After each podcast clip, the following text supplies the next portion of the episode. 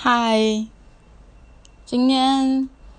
呃北部的天气好像呃比较降温了一点，就没有那么热。但呃之前有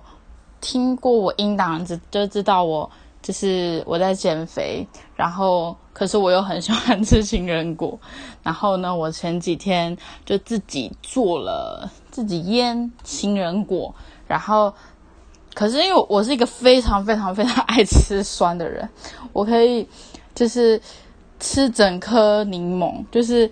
就是柠檬，然后加水，然后完全完全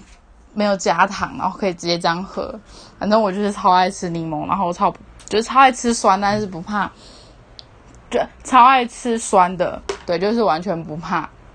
然后我前几天就自己做了那个杏仁果，然后就是因为我又现 在减肥不能吃太甜，然后我现在杏仁果就做的非常的不甜，然后又很酸，但是我发现我自己好像做太多了，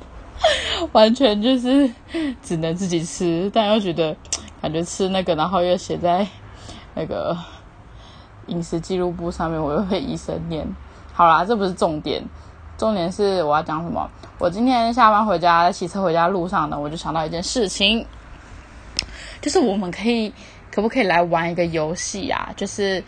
这个之前好像小编有提过，就是我们可以来玩个故事接龙的游戏。但呃，我觉得，因为我相信大家在这个 app 上面可能都有认识一些人，那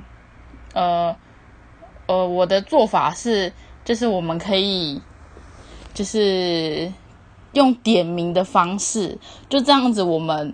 就是就不会有人重复讲了嘛。就例如说，我今天讲了一个故事，然后我可能呃会点名说，呃下一个是可能是呃呃呃橘子猫好了。嗯，下一个就点橘子猫讲，然后橘子猫就讲完故事之后就点名点下一个，可能是呃那个 Nico Nico 讲，然后 Nico Nico 讲完之后就会点名下一个，然后因为每个人认识的人不一样，然后我相信呃就是对，如果真的也很想讲的话，也可以回复故事，对，然后就是可能之后就会有机会点，因为我觉得这样子好像。也可以认识大家，而且我觉得 就是故事接龙真的是一件蛮蛮有趣的，因为每个人呃的东西不一样嘛。然后